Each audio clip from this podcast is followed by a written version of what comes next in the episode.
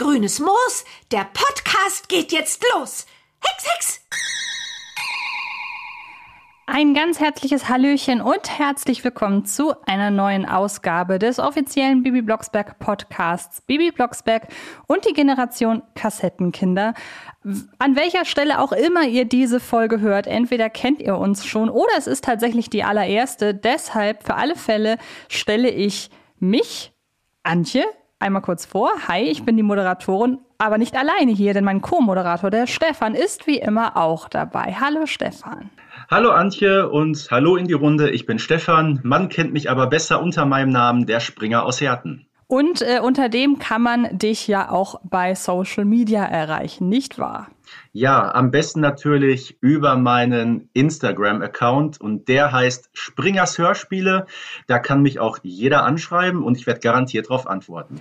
Und wer mit mir in Kontakt treten möchte, kann das ebenfalls über Social Media tun, wahlweise über Twitter oder Instagram. Da heiße ich ganz banal Antje Wessels. Oder aber ihr wählt den offiziellen Weg, nämlich über Kiddings. Denn Kiddings präsentiert das Ganze hier und äh, ja, unterstützt uns in der Produktion des Bibi Blocksberg Podcasts.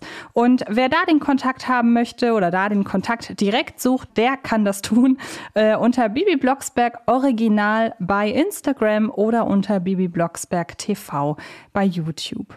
Und äh, ansonsten, je nachdem, wie viele Folgen euch noch fehlen, äh, alle Folgen des offiziellen Bibi Blocksberg Podcasts gibt es überall dort, wo es Podcasts gibt. Und das Gute ist ja, wenn ihr das hier hört, dann habt ihr eure Quelle dafür ja schon gefunden und äh, schon mal im Vorfeld ganz viel Spaß beim Entdecken der restlichen Folgen.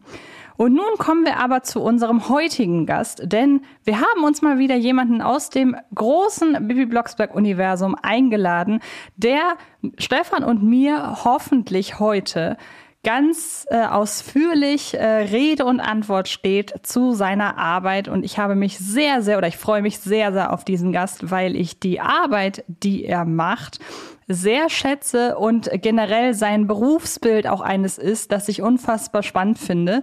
Denn wir haben heute Klaus Weigern zu Gast, einen oder den Autor seit 1995 äh, an Bord der Kiddings-Familie, hat unter anderem Drehbücher und Hörspiele für Benjamin Blümchen, Bibi Blocksberg und Bibi und Tina geschrieben. Ganz, ganz herzlich willkommen bei uns im Podcast. Ja, danke schön, Antje. Was für eine herzliche, wunderbare Begrüßung. Dankeschön. Ich bin gerne dabei, ich freue mich sehr. Schön. Hallo Klaus, auch von meiner Seite. Hallo Stefan, wie schön euch zu sehen, äh, wie schön euch da zu haben. und du wirst auch im Laufe des Podcasts immer mal wieder mit Fragen der Community konfrontiert und äh, das bedeutet oder das zeigt schon, dass wirklich ja, absolutes äh, großes Interesse dafür da ist, ein bisschen mehr über deine Arbeit zu erfahren. Aber weil wir ja nicht sofort so richtig tief in die Materie einsteigen wollen, sondern uns erst ein bisschen kennenlernen müssen, äh, stelle ich dir nun eine Frage, die Stefan und ich uns normalerweise zu Beginn jeder Folge stellen. Ähm, wir fragen uns nämlich normalerweise immer, was die letzte Bibi Blocksberg-Folge war, die wir gehört haben. Jetzt darfst du entscheiden, ob du auch diese Frage beantworten möchtest. Sollte es tatsächlich eine Folge geben, die du zuletzt gehört hast? Oder aber du kannst es dir auch so ein bisschen umändern, was generell das letzte war, was du gehört hast. Also das ist ja ein schönes Ritual, das ihr da habt, dass ihr euch erstmal immer fragt, welches Hörspiel hast du denn gerade gehört? Das gefällt mir sehr. ähm, ich habe tatsächlich als letztes gehört eine ganz alte Produktion von Elfie Donnelly auf der Märcheninsel. Auf der Märcheninsel ist, glaube ich, von 1985. Und das hat äh, einen Grund, warum ich das abgehört habe, weil ähm, gerade die Redaktion und ich, wir an der Fortsetzung arbeiten. Es wird eine Rückkehr auf die Märcheninsel geben und ich glaube, der Stefan wird sich wie, genau wie viele andere Fans sehr darüber freuen, denn das ist seit Jahren schon im Gespräch. Das ist wunderbar und äh, das kann ich ja auch gerne jetzt mal off-topic erzählen. Letzte Woche haben wir mit dem Michael Schlimgen gesprochen, der uns darüber auch schon etwas berichtet hat. Ähm, es ist natürlich ein bisschen ein Spoiler in die Zukunft. Jetzt müssen wir natürlich schauen, wann wird dieser Podcast veröffentlicht. Äh, gehen wir da vielleicht schon ein bisschen zu weit in die Zukunft. Okay, aber. Aber freuen tue ich mich auf jeden Fall. Ich habe ganz ehrlich geantwortet, das war mein letztes. Ähm, das vorletzte, das ich gehört habe, das aktuelle, das schon am Markt war, ist Hexen äh, unter Verdacht. Das liegt mir sehr am Herzen und da möchte ich auch später noch was zu sagen. Und ähm, ja, ich höre immer wieder gerne rein. Hexen unter Verdacht kann ich direkt äh, vorwegnehmen, ist eine der jüngeren Folgen, die Stefan und ich sehr, sehr mögen. Also das ist wirklich äh, sehr, sehr gute Arbeit abgeliefert. Einfach mal so, äh, möchte ich mal nebenher wow. sagen. Es ist eine von vorne bis hinten wunderbare Folge. Genau. Wow, danke schön und danke ähm, auch Stefan Kompliment. Ähm, wir waren uns alle einig, als das Endprodukt da war, die Redaktion und ich, wir waren alle happy und wenn das bei euch auch so ankommt, ist das super schön. Ich habe der Folge einen Untertitel gegeben. Sie heißt bei mir Wutbürger-Alarm in Gersthof. wow. Ja, passt. Gut. Treffender Titel. Sehr schön. Also allein diese Euphorie und diese, diese Leidenschaft, die man allein schon daran merkt, dass du ja auch noch die Hörspiele hörst. Und das ist ja nicht unbedingt selbstverständlich, wenn man auch in dem Metier arbeitet, weil man kennt das ja, keine Ahnung, wer in der Bäckerei arbeitet, kann am Ende des Tages äh, keine Brötchen mehr sehen. Ähm, das lässt schon ein bisschen so den Schluss für mich zu, dass das schon ein absoluter Traumberuf ist, den du dir da gesucht hast, oder? Also ob es ein Traumberuf ist, lässt sich schwer beantworten. Ich kann gleich noch ein bisschen was dazu sagen, aber ich kann vorwegstellen, es ist mein Traumberuf. Es ist, gibt für mich nichts Schöneres, als Geschichten zu erzählen. Und ich habe natürlich ähm, mit Bibi Blocksberg eine, eine geliebte Figur und das ganze Personeninventar. Ähm, das bietet mir eine Riesenchance, Geschichten zu erzählen in jede Richtung. Und ähm, ob es ein Traumberuf ist, man muss dafür geschaffen sein, glaube ich.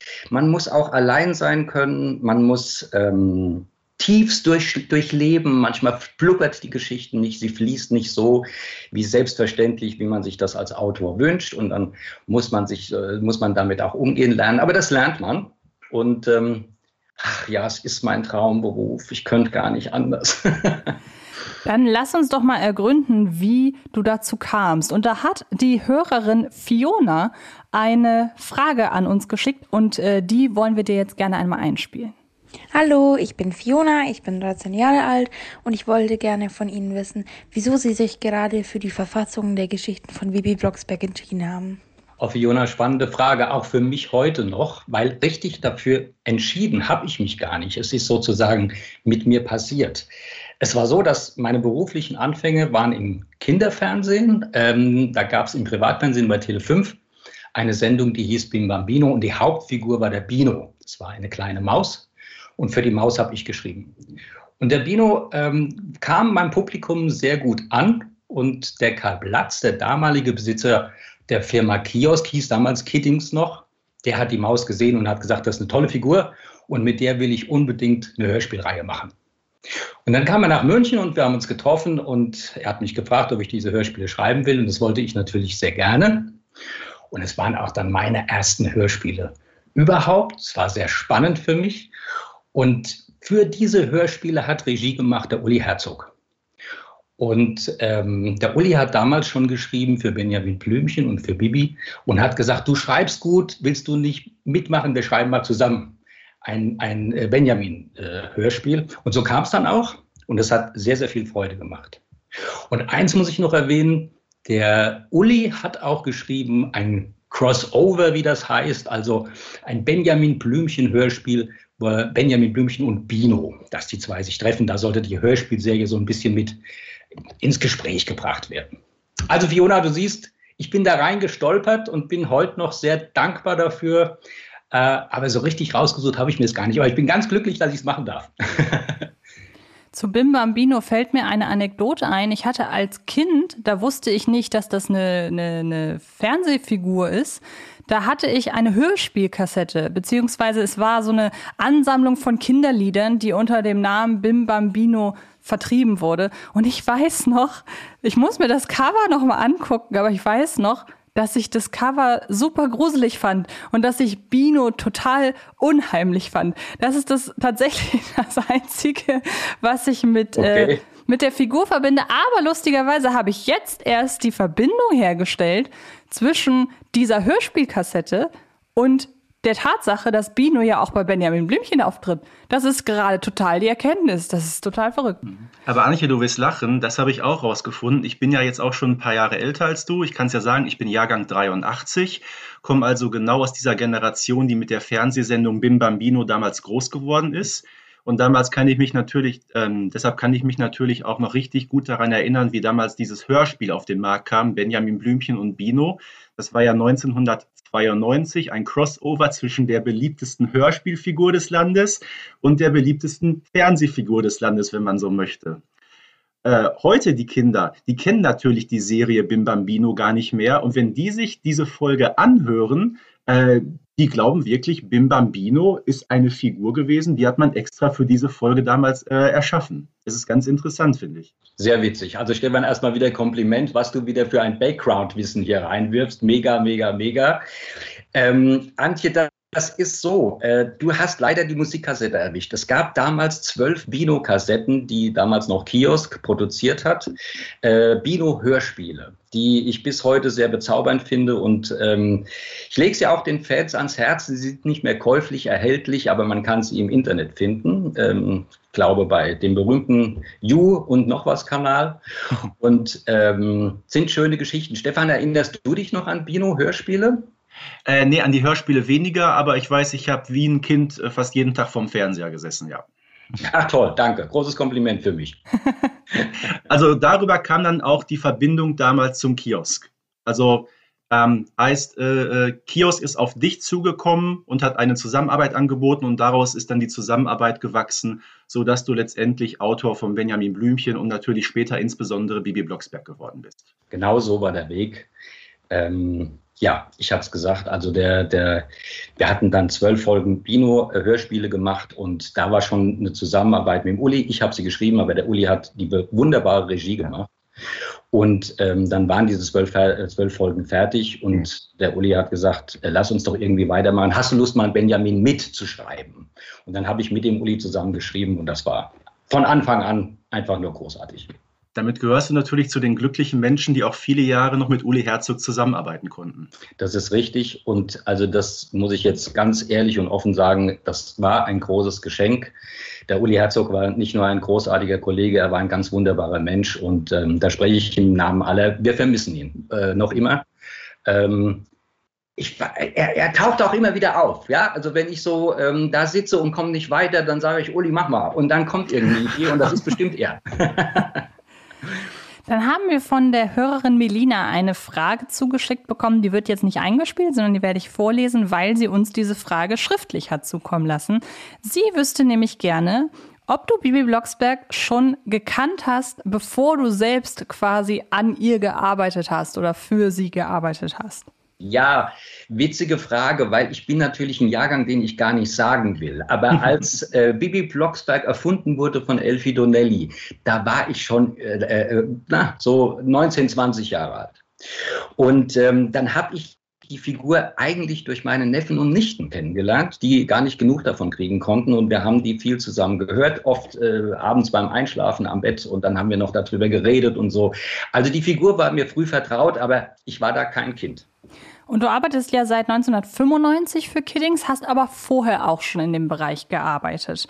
Ähm, war das quasi von Anfang an für dich klar, dass du ja so von Grund auf ein Erzähler bist und mal mit dem Erzählen von Geschichten auch dein Geld verdienen kannst oder möchtest oder wirst? Also wann hat sich das bei dir herauskristallisiert?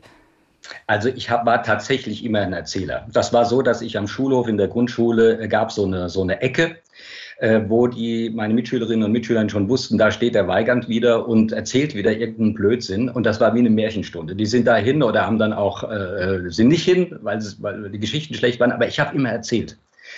Und ähm, ich wusste nicht, dass das mein Beruf wird. Das hat sich ergeben. Ähm, ähm, ich habe nie den Beschluss gefasst, ich möchte mal ein Schriftsteller werden oder ich möchte gern mal schreiben. Es ist mit mir passiert. Und Jetzt als jemand, der selber schreibt und auch so ein bisschen darauf eingehend, dass du ja schon meintest, man muss hin und wieder auch mal so ein Tal durchtreten, dieses berühmt-berüchtigte, ja. diese berühmt-berüchtigte Schreibblockade beispielsweise. Ähm, kann man trotzdem sagen, dass dir bislang nie die Ideen ausgegangen sind, weil du sitzt ja immer noch da und du bist jetzt immer noch der Autor. Also äh Nein, die Ideen gibt's, äh, Ideen gibt es endlos. Ich habe da einen, einen kleinen, wenn man so will, psychologischen Trick. Wenn ich sage, ich habe keine Idee, dann warte ich auf die Nacht und dann gucke ich mir den Sternenhimmel an. Und jetzt stellen wir uns mal vor, dass in jedem Stern eine einzige Idee ist. Das sind aber Billionen von Sternen. Und wahrscheinlich sind auf jedem Stern Tausende von Ideen. Und dann bitte ich einfach darum, lass doch mal eine runterfallen. Und das funktioniert immer. Also die Ideen, ich glaube, dass der Kosmos, das Universum der Ideen tatsächlich unendlich ist. Und die Lebenszeit wird nicht reichen, um alle Geschichten zu erzählen. Vielleicht ist das ja auch schon die Antwort auf die Frage unserer Hörerin Katharina. Hallo, ich bin Katharina, ich bin 22 Jahre alt und äh, ich wollte fragen, wo Sie die ganzen Ideen für die unterschiedlichen Geschichten eben hernehmen. Es sind nun mal mittlerweile so viele. Ähm, haben Sie teilweise manchmal Situationen in Ihrem Alltag erlebt ähm, oder beobachtet, die Sie dann in eine Baby Blocksberg-Geschichte verwandelt haben? Oder sind es wirklich reine komplett aus, dem, aus der eigenen Fantasie ähm, Geschichten. Ja, das fände ich mal spannend, weil ich wüsste nicht, wo ich diese ganzen Geschichten hätte hernehmen sollen. Also die Themen, das sind jetzt verschiedene Dinge. Die Inspiration, ähm, würde ich sagen, wie heißt das Mädel, das die Frage gestellt hat? Katharina. Katharina, mach's mal, geh mal nachts raus, wenn, wenn Vollmond, äh, wenn, wenn eine Sternennacht ist und äh, guck mal in die Sterne und dann weißt du, das sind alles Inspirationen für den äh, Bibi-Autor Klaus Weigand. Ja, dann weißt du, also es gibt noch unfassbar viel zu erzählen. Äh, was die Themen angeht, habe ich natürlich eine unglaublich kreative und, und hilfsbereite Redaktion im Hintergrund. Ähm, äh, mein Lieblingsredakteur Dirk Gabler weiß immer, also Klaus, jetzt ist mal wieder Zeit für eine Bürgermeistergeschichte oder es ist jetzt mal wieder Zeit für eine Schulgeschichte oder wir brauchen mal eine Familiengeschichte. Und das ist immer ein, ein guter Hinweis, äh, welche Richtung ich denken sollte und das funktioniert dann auch. Und dann kommt ja der Schreibprozess. Und zudem hat unsere, hat eine Hörerin, nämlich Nina, ähm, eine Frage, die ich jetzt vorlesen werde. Und zwar, Hallo, Herr Weigand. Ich bin Nina, ich bin 14 Jahre alt und höre die Blocksberg Hörspiele seit dem Kindergarten. Ich möchte gerne wissen, wie ein Arbeitstag bei Ihnen aussieht. Wo sitzen Sie, womit schreiben Sie und gibt es auch Tage, an denen Ihnen nichts einfällt und Sie das Schreiben auf den nächsten Tag verschieben? Ach, Nina, wie viel könnte ich jetzt erzählen? Also, wie sieht, mein wie sieht, mein Arbeitsalltag aus? Nina, ich habe ähm, eine Hängematte und draußen zwei Apfelbäume und ähm, dann äh, lege ich mich da rein und äh, schaukel so ein bisschen und warte, bis mich die Muse küsst und dann weiß ich, wie es geht. Du merkst schon, ich flunke ein bisschen.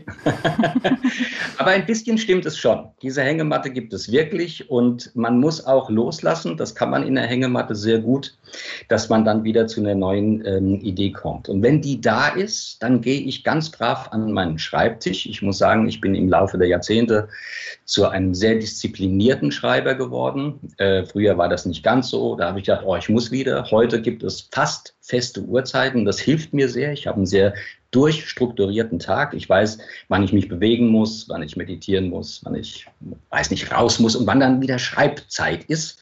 Und wenn dann Schreibzeit ist, dann ist das relativ effektiv. Also nochmal, die Muse hat mich geküsst. Ich gehe rein an den Computer. Ich habe hier ein schön eingerichtetes Büro. Ich muss mich wohlfühlen. Hinter mir steht immer die Bibi-Figur und begleitet mich. Und ähm, dann schreibe ich erstmal die Idee auf und schicke die an die Redaktion. Und dann warte ich ganz gespannt, was weiter passiert. Sehr schön. Äh, und im Notfall guckst du einfach in die Sterne, richtig? Also wenn die Idee fehlt, nein, ähm, Stefan, wenn, wenn der Gedanke ist, es, es gibt gar keine Idee mehr. Es ist ja wirklich alles schon erzählt. Ich weiß nicht genau, bei welcher Folge wir sind. 100 äh, Pang. 38. Wahnsinn, ne? Wahnsinn. Ähm, dann könnte man die Fantasie haben, äh, es gibt keine Idee mehr und dann hilft das Sternbild. Jetzt haben wir natürlich gerade gehört, du hast natürlich deine Vorgänger mitbekommen, Elfie Donnelly und natürlich später insbesondere Uli Herzog. Ähm, was sind denn deiner Meinung nach die größten Unterschiede in den Geschichten zwischen Elfie Donnelly, Uli Herzog und Klaus Weigand? Oder mal ganz anders formuliert, was ist denn typisch für eine Weigand-Folge? Stefan, ich bin ja eigentlich sicher, dass du das besser weißt als ich. Aber ich versuche mal zu antworten. Was sich sehr verändert hat, und das merken ja auch, glaube ich, alle Hörerinnen und Hörer, ähm, ist die Dramaturgie. Die Elfie hat auch in einer Zeit geschrieben und war freier und sie hat einfach äh, drauf losgeschrieben. Und das ist wunderschön. Ja, das ist eine, eine, eine tolle Art zu schreiben. Die Bibi war damals, das höre ich immer wieder, frecher. Und heute haben wir die, die Bibi etwas freundlicher, was mir persönlich gefällt. Ich finde, dass sich dadurch mehr äh, Kinder mit ihr identifizieren können. Und ähm, Der Uli hat, der Uli hat schon dramaturgisch, ist dramaturgischer in die Geschichten reingegangen als die Elfi. Und ähm, wir arbeiten ja heute, die Redaktion und ich, wirklich einen Spannungsbogen aus. Also wir wollen die Geschichten spannend, witzig, flott und ähm, die Dramaturgie ist anders. Die Weigand, was macht die Weigand-Qualität aus? Ich bin, hoffe ich, jetzt nicht eitel, aber ich schreibe am allerliebsten Dialoge und dann merke ich auch, die Dialoge fluppern. Also wenn ein Bürgermeister sich mit Herrn Pichler unterhält, dann sitze ich hier laut lachend am Schreibtisch. Das ist ein Geschenk, es erleben zu dürfen, wie die beiden sich unterhalten und ich tippe es im Grunde nur auf. Und ich glaube, dass diese, dieser Dialogwitz, den auch der Uli Herzog übrigens hatte, ähm, äh, dass ich den weiter fortführen kann und dass das vielleicht eine Weigandqualität ist. Das ist ja, denke ich mal, auch der ganz große Unterschied. Klar, Elfie Donnelly, das war die frühe Bibi Blocksberg-Zeit, da konnte man mit der Serie noch experimentieren. Du hast ja sozusagen von der Struktur her eine fertige Serie vor dir liegen, wo die Figuren schon ihre typisch charakteristischen Eigenschaften haben. Und wie du gerade sagtest, du musst daraus eben die passenden Geschichten formulieren. Wie machst du das? Na klar, über witzige und sprachlich gut gestaltete Dialoge. Genau so ist es. Ähm, ich, ich, ich arbeite in einem Erbe. Ja, da wurde viel vorgearbeitet äh, ähm, und dieses Figurenarsenal hilft mir natürlich sehr. Eine Figur haben übrigens äh, der Uli Herzog und ich dazu erfunden, das ist die Oma Grete.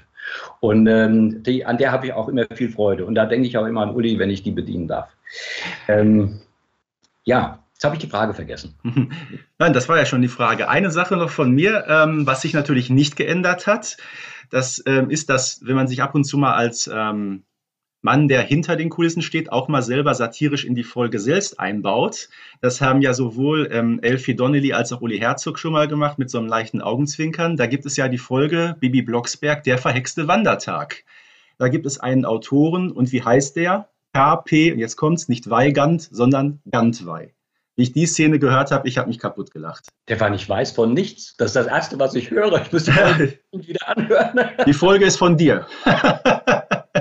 Also das ist jetzt auch wieder ein Stichwort. Wenn ein Hörspiel raus ist, ist es in meinem Kopf fast gelöscht. Also ich muss dann wieder offenbar einen Freiraum äh, erschaffen, um äh, das, das Neue entstehen zu lassen. Ist das wahr? Da, da kommt der Autor vor. Das freut mich sehr. Ich habe auf der Märcheninsel gehört, ähm, dass der Uli äh, Herzog die, die am Flughafen den, den Flugaufruf gesprochen hat. Und das hat mich ganz tief berührt. Das ist schön, wenn man so eine ganz, ganz kleine Spur hinterlässt im Hörspiel. Also das tut der Eitelkeit des Autors schon sehr gut. Okay.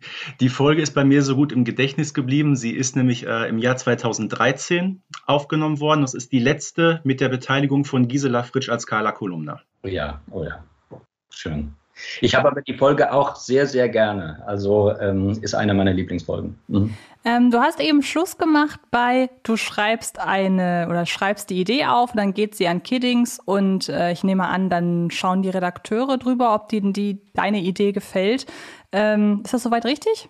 Genau, Antje, so ist es. Das ist dann, wir nennen das den Plot. Also der Dirk sagt dann, schreib doch mal zwei, drei Plots auf. Das sind so drei, vier Zeiler, wo die Geschichte hingehen könnte. Und dann ähm, entscheidet die Redaktion und sagt, das ist die Richtung, die wir wollen.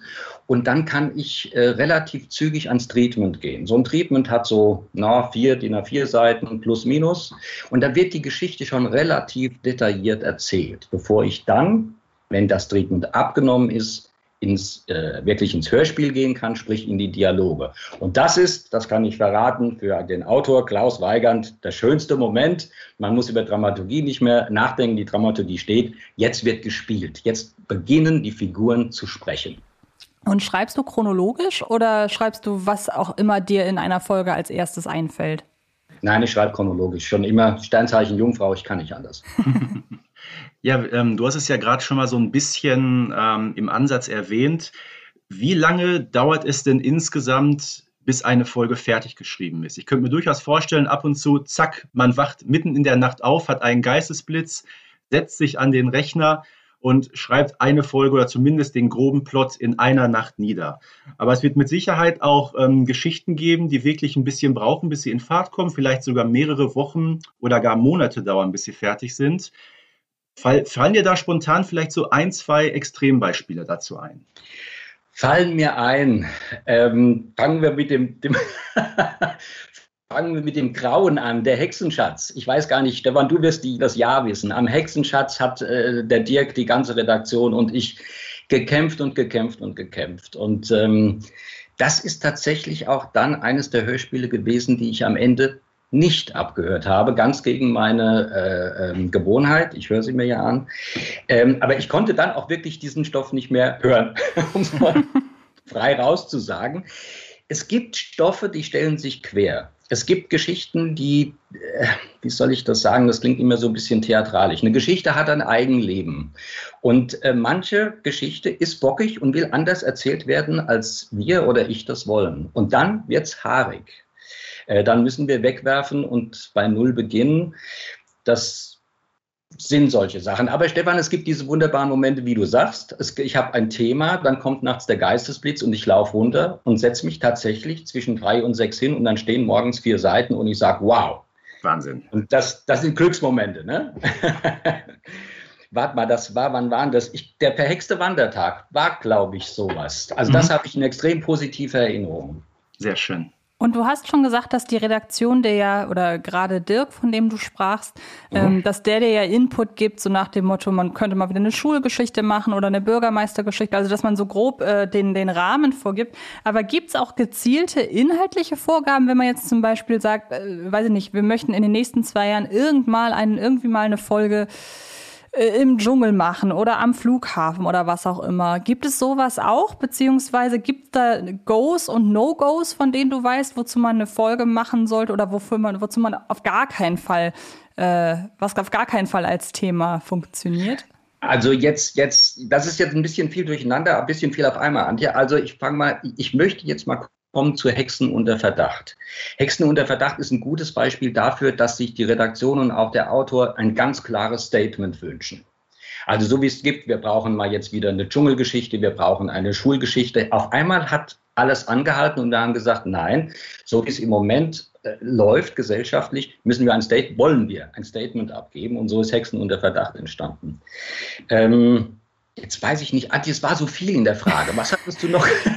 Kein Problem. Ich dachte, ich passe das zusammen, weil ich dachte, es gehört ja. auch grob zusammen. Aber sagen wir mal so, ähm, das ist ja schon durchaus dann eine inhaltliche Vorgabe, in diesem Fall halt eben ja. Statement so. Ja. Ähm, und kannst du dich daran erinnern, dass es eben auch Goes und No-Gos gibt. Also wenn man ah, sagt. genau, das war der zweite genau, Teil. Ja. Danke dir. Also No-Go ist immer sowas wie, ähm, das ist völlig klar. Äh, es wird nie eine Ausgrenzung bei uns geben. Es wird nie eine wirkliche böse Handlung geben, es sei denn, es ist eine Intrige, die aufgedeckt werden muss. Aber es gibt nicht das Böse und es gibt niemals Ausgrenzung. Also wir wollen Toleranz, wir wollen ein freundschaftliches Miteinander. Das ist eine ganz klare Ansage. Die Bibi muss immer, sollte immer kritisch sein, alles kritisch hinterfragen, aber sie ist auch immer eine, ein liebender Charakter.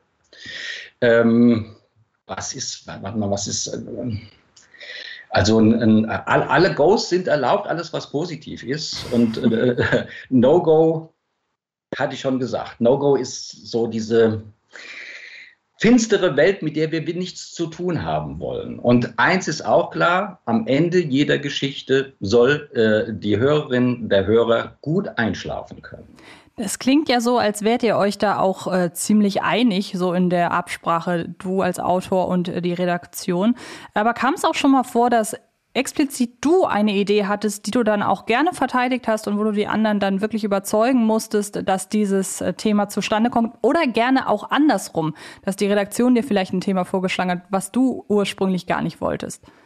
Ja, also kämpfen gehört dazu. Das muss ich auch der jungen Generation, die uns zuhört, sagen. Man darf nichts über sich, man darf nicht einstecken, man muss auch kämpfen, wenn man von einer Sache positiv überzeugt ist. Ähm, das gibt's immer wieder. Das sind aber sehr konstruktive, äh, nicht mal Auseinandersetzungen, konstruktive Gespräche zwischen dem Dirk, zwischen der Redaktion und mir. Wir ziehen da sehr an einem Strang. Aber es gibt schon, ich mich an eine Geschichte, wie hieß die? Ähm, nee, nee, äh, Hexenpension meinst du? Hexenpension, ich glaube, ich bin nicht ganz sicher, wo ich. Nein, äh, Stefan, du kannst mir helfen. Ähm, es ist ein, ein, es ist eine Hexen, Hexenbesendiebstahl. Ja, der Hexenbesendieb, genau. Ach, das heißt der Hexenbesendieb. Ja. Und da hatte ich erfunden ein Haus, wo die Hexen reinfliegen und da, da hat jemand was vorbereitet für einen Kindergeburtstag. So eine mhm, genau, ist richtig. Wunderbar. Und dafür musste ich sehr kämpfen. Das hat, der hatte, hatte die Redaktion, die haben gesagt, das ist ja so abstrakt und, und das ist ganz schön geworden. Und da habe ich meinen Knallkopf durchgesetzt und äh, da bin ich heute noch stolz drauf. Also es hört sich, glaube ich, gut an im Hörspiel. Stefan, stimmt das? Ähm, ich finde dieses Hörspiel insgesamt äh, sehr schön. Ah, schön. Gut, fein. Vor allem, wie der Bürgermeister hinterher den Prager Fensterschutz nachmacht. oh, Wahnsinn. Gut. ähm, ja, Du sagst gerade, du hast ja immer unglaublich viele tolle Ideen, die du umsetzt. Ähm, die Frage ist, warst du auch schon mal mit einem Endergebnis ähm, von dem, was du geschrieben hast, eher weniger zufrieden und hast dir vielleicht gedacht, hm, das war jetzt vielleicht nicht so ganz meine allerbeste Idee oder das hätte ich vielleicht anders schreiben müssen? Also das ist für mich jetzt toll, dass du das fragst. Es gibt tatsächlich, und das ist jetzt ein großes Bekenntnis für mich, dass ich ähm, loswerden möchte auch, ich nutze die Gelegenheit. Es gibt ein Hörspiel für dich, für das ich mich äh, entschuldigen muss oder fast ein bisschen schäme. Das ist das Schmusekätzchen. Stefan lacht. Was heißt das? also ich weiß, das ist, glaube ich, die allererste Folge, die alleine von dir geschrieben wurde. Und ähm, ich habe mal mitgezählt, wie oft in dieser Folge, die ist ja recht kurz, die geht, glaube ich, nur 34 Minuten, das Wort ähm, schmusig, äh, schmusi oder Schmusekätzchen erwähnt wird. Aha. Es sind insgesamt 100 Wörter dieser Art.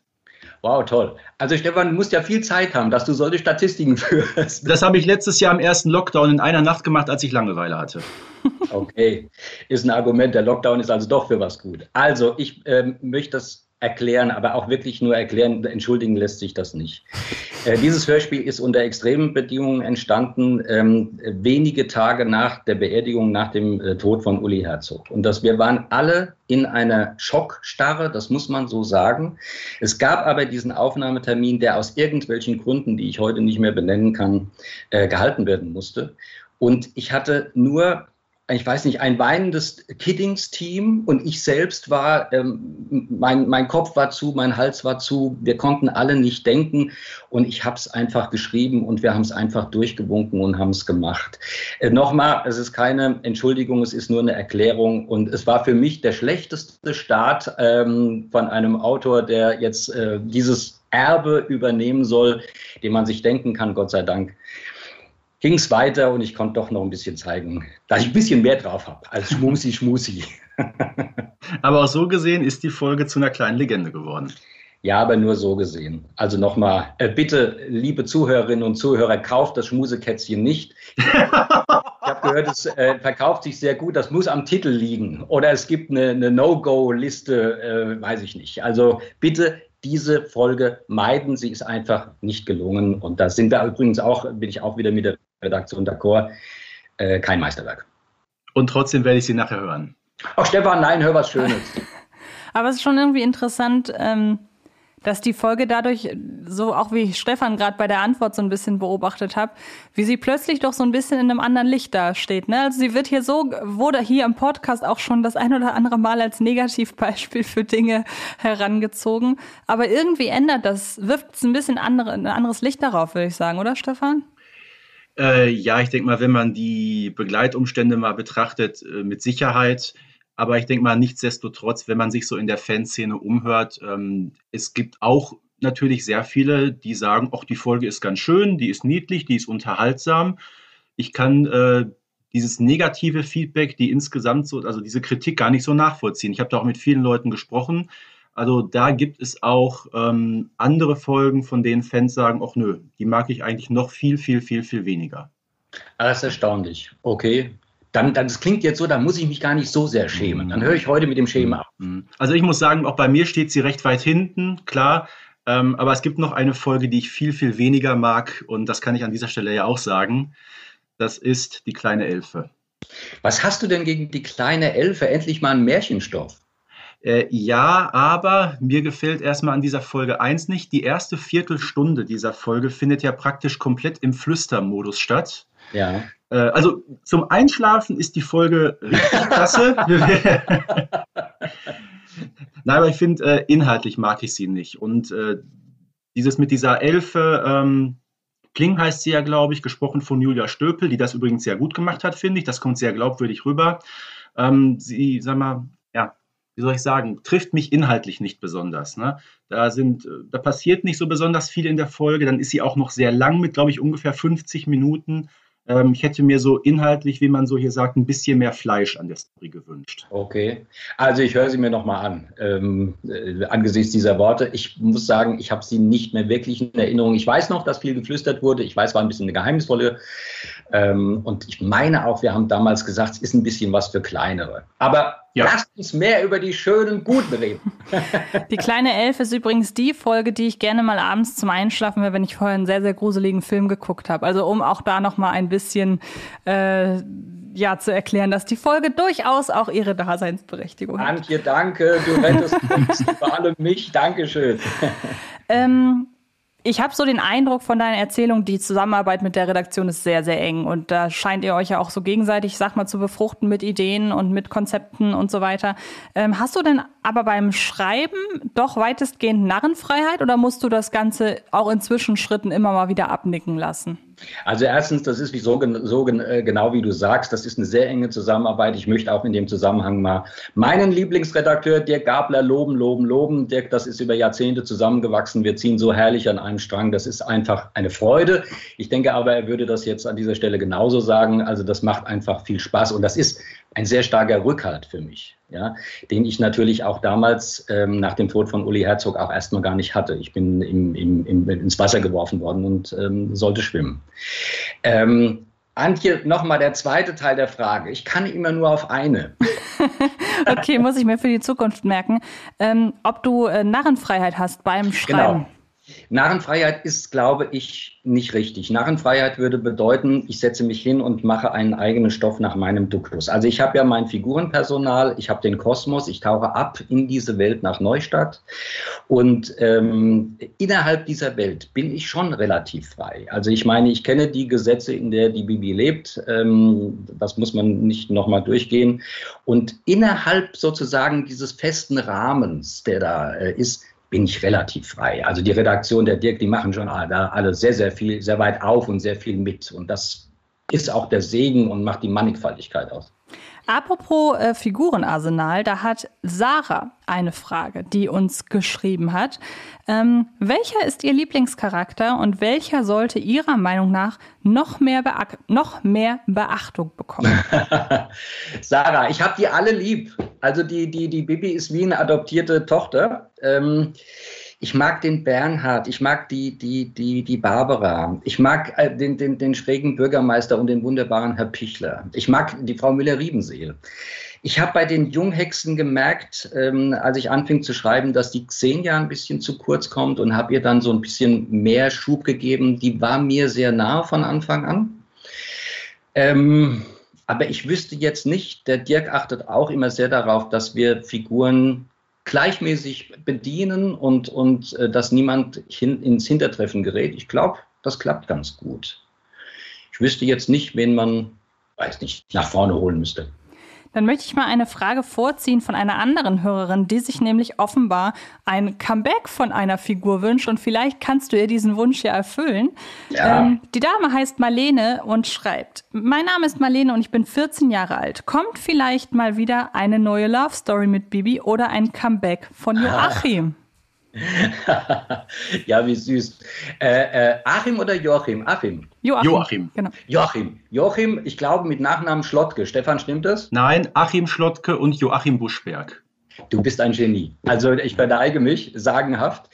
Ähm, eine Love Story äh, ähm, wird es unbedingt wieder geben. Äh, das Alter, in dem die Bibi ist, äh, ist auch eins zum Verlieben und Liebes Verliebtgeschichten gehören einfach dazu. Ob es nochmal der Joachim wird, weiß ich nicht. Das hängt auch immer so ein bisschen von den Sprechern ab. Der Sprecher vom Joachim dürfte inzwischen deutlich äh, älter geworden sein. Ob er noch, ja? Weißt du, was der, weißt du, was der beruflich macht? Nee. Äh, Florian Hollfelder heißt der. Ja. Der ist Professor für Biochemie an der Cambridge University. Wie großartig ist das denn? Wahnsinn, oder? Wir machen eine Schaltung nach Cambridge, äh, der muss widersprechen. Der Joachim taucht wieder auf. Nein, das darf ich so nicht sagen. Wie heißt die, die junge Dame, die gefragt hat? Marlene. Marlene, ich verspreche, Bibi wird sich wieder verlieben in äh, den nächsten, eine der nächsten Folgen. Das gehört dazu. Und ähm, ob es nochmal der Joachim ist, ich glaube eher, nee, nicht wirklich. Okay, hoffentlich haben wir sie jetzt nicht komplett unglücklich gemacht. Ähm, wir haben vorhin schon über so ein, wir haben es vielen jetzt schon so ein paar Folgentitel, Stichwort Hexen unter Verdacht beispielsweise. Ich könnte mir vorstellen, dass die jetzt auch hier als Antwort auf die Frage fällt. Ähm, kannst du dich denn dran erinnern, wann du das letzte Mal oder generell, wann du so richtig stolz beziehungsweise stolzer warst als sonst, als eine Geschichte fertig war? Antje, es stimmt genau, da war ich stolz. Nach Hexen unter Verdacht war ich stolz, waren wir alle, weil das Thema ein bisschen heikel ist und weil es gelungen mhm. ist, es so äh, in den Bibi-Kosmos einzubauen, dass es äh, reibungslos funktioniert hat. Ja? Ähm, ähm, ich bin auch auf stolz. Ich bin, ich bin stolz auf den Urlaub in der Hexenpension. Ich bin, ähm, äh, ich bin sogar stolz auf das geheimnisvolle Schloss. Stefan, magst du das geheimnisvolle Schloss? Nein, leider überhaupt nicht. Okay. Aber ich mag das. Ich mag das. Ich finde die Folge sehr schön. Danke. Ich glaube, ich glaube, so als Computerspiel, als Computerspiel ist das eine richtig gute Idee. Aber wir haben schon mal in einem anderen Podcast über diese Folge gesprochen, gehört leider auch nicht zu meinen großen Favoriten. Dann verhalte ich mal ein bisschen ruhig. Der verhexte Wandertag gehört noch zu meinen Favoriten. Mhm. Und natürlich, also wenn ich mich entscheiden müsste für ein Lieblingshörspiel, und jetzt bin ich sehr auf Stefans äh, Response gespannt, äh, Überraschung für Mami. Ja, sehr schön, sehr schön. Danke, das freut mich. Ähm, Gibt es denn überhaupt einen Indikator deiner Meinung nach für eine gute Bibi Blocksberg-Folge? Also was muss eine Folge beinhalten, wo du sagst, ja, das kann nur gut werden? Also unbedingt. Es gibt ganz klare Indikatoren.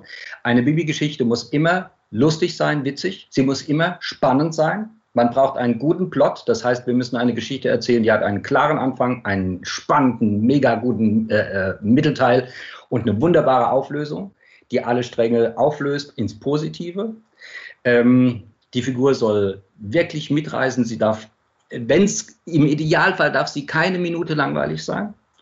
Und es müssen schöne Hexereien sein und viel Hex, Hex. Und ja, ich glaube, das, das sind schon so ganz gute Zutaten. Und all das bietet auch eine andere, etwas neuere Folge, auf die wir, glaube ich, zuletzt noch gar nicht zu sprechen gekommen sind.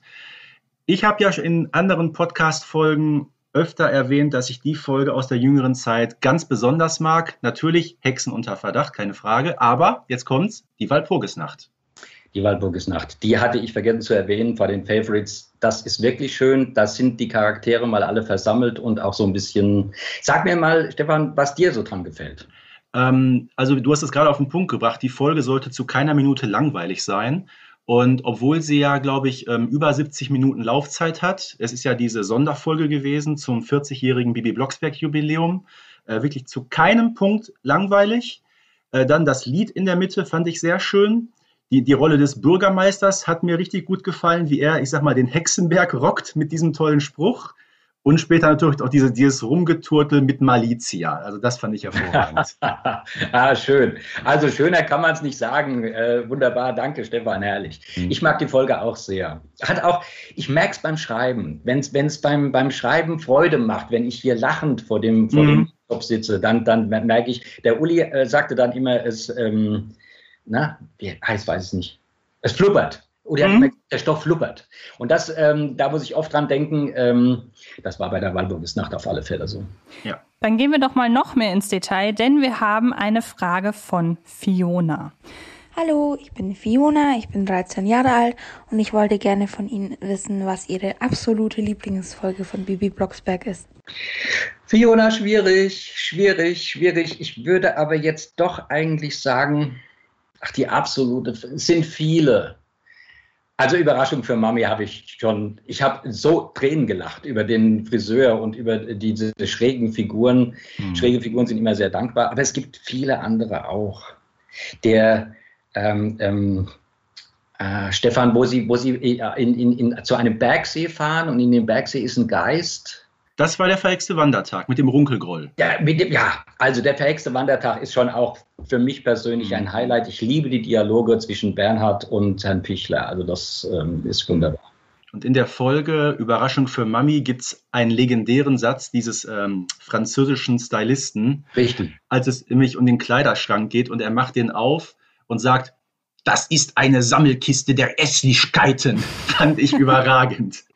Stefan, wie wunderbar, ja. dass es Menschen wie dich gibt, die das zu schätzen wissen. Das ja. sind Sätze, wo ich dann auch hier lachend äh, äh, sitze und ich weiß, wenn der Dirk es liest, sitzt der auch lachend vorm Computer. Und wenn du als Hörer und vielleicht noch viele andere Hörerinnen und Hörer, das denen genauso geht, dann ist der Job gelungen. Dann sollten ja. wir aber jetzt auch noch kurz verraten, was denn unsere jüngeren Lieblingsfolgen sind, Stefan.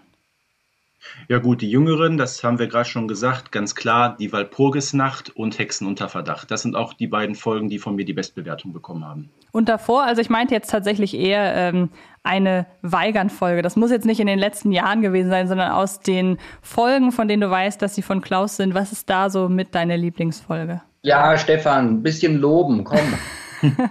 also Überraschung für Mami fand ich gut. Ich fand auch ähm, das TV-Hex-Duell gut.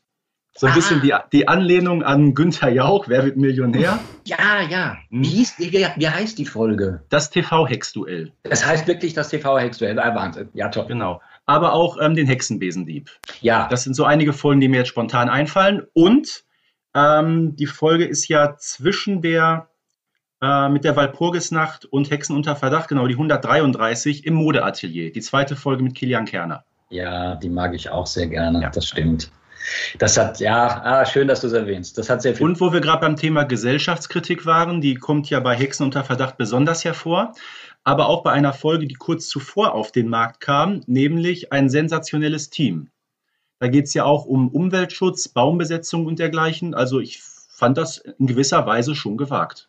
Stimmt. Ah, gewagt sogar. Mhm. Also nochmal, da bin ich der Redaktion in hohem Maße dankbar. Die sind 100 Prozent stehen wir da auf einer Seite. Und mhm. wenn wir da so Position beziehen, dann finde ich das immer gut. Ich finde, in dieser Zeit müssen wir Position beziehen.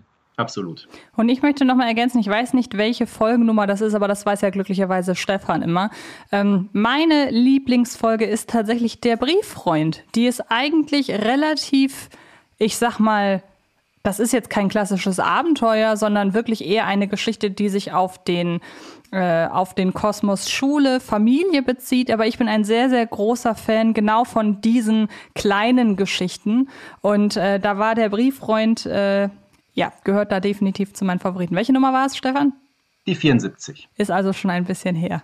Ich, äh, ich glaube 2001, also ja, 20 Jahre hat sie auf dem Buckel. Wäre also völlig fein, wenn du nichts mehr über den Inhalt weißt, Klaus. Nee, weiß ich nicht. Ist die Folge wirklich von mir, Stefan? Nein. Ist sie nicht? Nein, die ist noch von Uli. Ja, die ist von Uli. Okay, genau. dann sollten wir das vielleicht rausschneiden. Ich hatte, äh, bin jetzt nach. nein, ernsthaft, nein, ich bin jetzt nach. Schön, wenn, nein, nein, nein. Ich finde das ganz schön, wenn du lobend ein, ein Hörspiel vom Uli äh, Herzog erwähnst, weil, wie gesagt, wir vermissen ihn alle. Okay. Dann ähm, kommen wir doch am besten. Genau, wir sind ja gerade beim richtig ins Detail gehen. Und da hat auch die Jenny noch mal eine Frage. Hallo, ich bin Jenny. Ich bin 29 Jahre alt und ich wollte fragen, wer ist denn jetzt eigentlich Bibis beste Freundin? Ist das Moni oder Marita? Und verstehen sich Marita und Moni überhaupt? Jenny. Also ich, äh, im normalen Leben in der, in der bürgerlichen Schule sozusagen ist es ja mit Sicherheit Marita. Die ist immer an Bibis Seite. Da gibt es noch die Moni, die ist aber so ein bisschen in den Hintergrund getreten. Bin, trage ich vielleicht auch eine Verantwortung für, vielleicht muss ich die Moni mal wieder ein bisschen mehr in die Präsenz holen. Ähm, bei den Junghexenfreundinnen würde ich sagen, es ist momentan Flowey Powy. Äh, Xenia ist nah dran und mit der Shubia ist ja die Bibi auch ganz eng, aber die Shubia ist halt auch ein schräger Vogel. Und mhm. wir wissen das aus dem realen Leben, so schräge Vögel, die können auch anstrengend sein. Ob das dann die beste Freundin ist, ich glaube, die Bibi würde sagen, ich mag die Shubia total, aber meine beste Freundin ist die Flowey Powy. Meine beste Hexenfreundin. Und ja, zum Abschluss möchte ich dir noch eine Frage stellen, von der ich aber glaube, dass ich sie selber beantworten kann nach diesem Gespräch. Und das finde ich sehr, sehr schön. Denn mhm. ja, kannst du dir vorstellen, bis an dein Lebensende Autor zu sein? Ich habe so ein bisschen rausgehört. Ja. Ich wollte sagen, Antje, magst du es beantworten? Also, ähm, ich möchte das sehr gerne. Es ist so, dass mir nichts fehlt. Ich habe ähm, andere Dinge auch geschrieben und gemacht und mache die auch immer nebenbei. Aber das, was ich mit äh, der Bibi erleben darf, ist auch, ich weiß nicht, mein Leben geworden. Es sind ja schon viele Jahrzehnte und ich möchte das sehr gerne so lange machen, wie das möglich ist. Das würden Stefan und ich auf jeden Fall begrüßen, würde ich sagen. Ach, auf jeden Fall. Noch viele weitere Jahre, sicher. Also das aus euren Mündern zu hören, ist total schön. Das ist total lieb. Weil ihr Kenner seid. Ja, das ist schon sehr schön. Dann möchte ich an dieser Stelle nochmal rasch nachlegen, weil ich ja eben nicht eine Folge von dir genannt habe, sondern eine Folge von Uli Herzog. Es ist dann, glaube ich, tatsächlich das geheimnisvolle Schloss, weil, oder das verhexte Schloss, weil ich die Folge was du vorhin erzählt hast über eine gelungene Folge und was Stefan dann ja auch auf die Walpurgisnacht bezogen hat, das empfinde ich halt bei dieser Folge auch. Und es ist eine der, der Folgen, wo ich mir am meisten vor Augen vorstellen kann, wie das alles aussieht, wo sich die Hexen gerade befinden, die Farben, die Interaktion der Hexen. Das ist tatsächlich eine meiner absoluten Lieblingsfolgen der jüngeren Zeit. Stefan kann es wahrscheinlich nicht verstehen. Er guckt auch gerade sehr kritisch. Das können die Zuhörerinnen und Zuhörer da draußen nicht. Merken Sie nicht? Über Geschmack lässt sich ja ähm, nicht streiten. Okay, doch. Genau, Antje, vielleicht ist es ein bisschen in Anführungszeichen eine Mädchenfolge. Das könnte also sein, ja. Mein, mein Patenkind Hanna, mit der habe ich gesprochen und die hat gesagt, also die schönste Folge, die du je geschrieben hast, ist das geheimnisvolle Schloss. Und das ist 14 Tage her. Und, ähm, ich muss sie mir auch nochmal anhören, ja. Stefan, hör sie mal mit, mit vielleicht mit, mit Mädchenohren an. Und äh, ich mag die Folge auch sehr. Ich mag diesen sprechenden ähm, Baum. Ich mag diese, wie es die Antje gesagt hat, dass man sich die Räume vorstellen kann. Und ich mag am Ende den Surprise, dass die Manja äh, oben lachend steht und sagt, also meine lieben Schülerinnen, wir müssen noch was lernen, aber ihr habt das gut gemeistert. Das finde ich, finde ich ganz charmant. Okay, damit hat, hat Klaus dich überredet, hoffe ich, Stefan. Da kann ich nicht widersprechen. Zumindest überredet es nochmal anzuhören. Definitiv. Und damit sind wir auch tatsächlich schon am Ende, was ich sehr, sehr traurig finde. Aber ich glaube auch gerade so zusammen, in Zusammenarbeit mit den Hörerinnen und Hörern, die wirklich schöne Fragen eingeschickt haben, ist hier, glaube ich, ein wirklich toller Einblick in deine Arbeit äh, zustande gekommen. Wir bedanken uns ganz, ganz herzlich dafür, dass du so offen warst und uns wirklich, ja, hinter die Kulissen eines Hörspielautoren mitgenommen äh, hast. Ein Beruf, um den ich dich auch sehr beneide, muss ich tatsächlich sagen. Finde ich äh, eine ganz, ganz tolle Sache. Ich hoffe, ich werde es in meinem zweiten Leben auch. Ähm, ja, Stefan, deine Lobeshymne zum Schluss. ja, ich denke mal, mit Lob äh, haben wir heute nicht gespart. Auch von meiner Seite natürlich äh, vielen Dank nochmal an dich, Klaus, dass du heute für das Interview zur Verfügung standest. Und man hat gemerkt wirklich, dass du richtig Freude hast an dem, was du machst. Und äh, das äh, spiegelt sich wunderbar in deinen Geschichten auch wieder. Also vielen, vielen, vielen, vielen Dank. Es ist aber wirklich jetzt eine Lobhudelei und das haben wir ja auch mal alle verdient kurz. Das war wunderschön. Ich bedauere auch, dass das Gespräch, das sehr nette Gespräch schon zu Ende ist. Vielen Dank, Antje, vielen Dank, Stefan. Und ähm, hat viel Freude gemacht. Danke für euer Lob und sehr, sehr schön. Dann verabschieden Stefan und ich uns an dieser Stelle von euch, liebe Zuhörerinnen und Zuhörer, und wir beenden diese Folge noch mit einem Einspiel von Mia, denn die hat keine Frage gestellt, sondern wollte einfach nur mal ihr Lob loswerden. Und ich würde sagen, dann hören wir uns das nächste Mal wieder. Mit welchem Gast auch immer, mit welchem Thema auch immer. Ihr könnt frei entscheiden. Wie gesagt, sämtliche Folgen überall erhältlich, wo es Podcasts gibt. Und äh, ja, dann bis zum nächsten Mal. Tschüss. Auch von meiner Seite nochmal vielen Dank an alle Zuhörerinnen und Zuhörer und bis bald. Euer Springer aus Herten. Und ich rufe nochmal allen Zuhörerinnen und Zuhörern, Hex, äh, allen Zuhörerinnen und Zuhörern zu Hex Hex. Seid glücklich. Hey, ich bin Mia. Ich habe zwar keine Frage, aber ich wollte einmal ein riesengroßes Lob aussprechen, denn ich finde die Bibi Blocksberg-Geschichten wirklich super. Ich bin zwar auch schon 13 Jahre alt, aber ich höre sie immer noch jeden Abend zum Einschlafen. Ohne Bibi Blocksberg kann ich einfach nicht mehr schlafen. Und da würde ich einfach einmal ein großes Lob aussprechen. Und ja, mach weiter so. Liebe Grüße. Baby Blocksberg und die Generation Kassettenkinder ist eine Produktion von Rocket Beans Entertainment und wird präsentiert von Kiddings.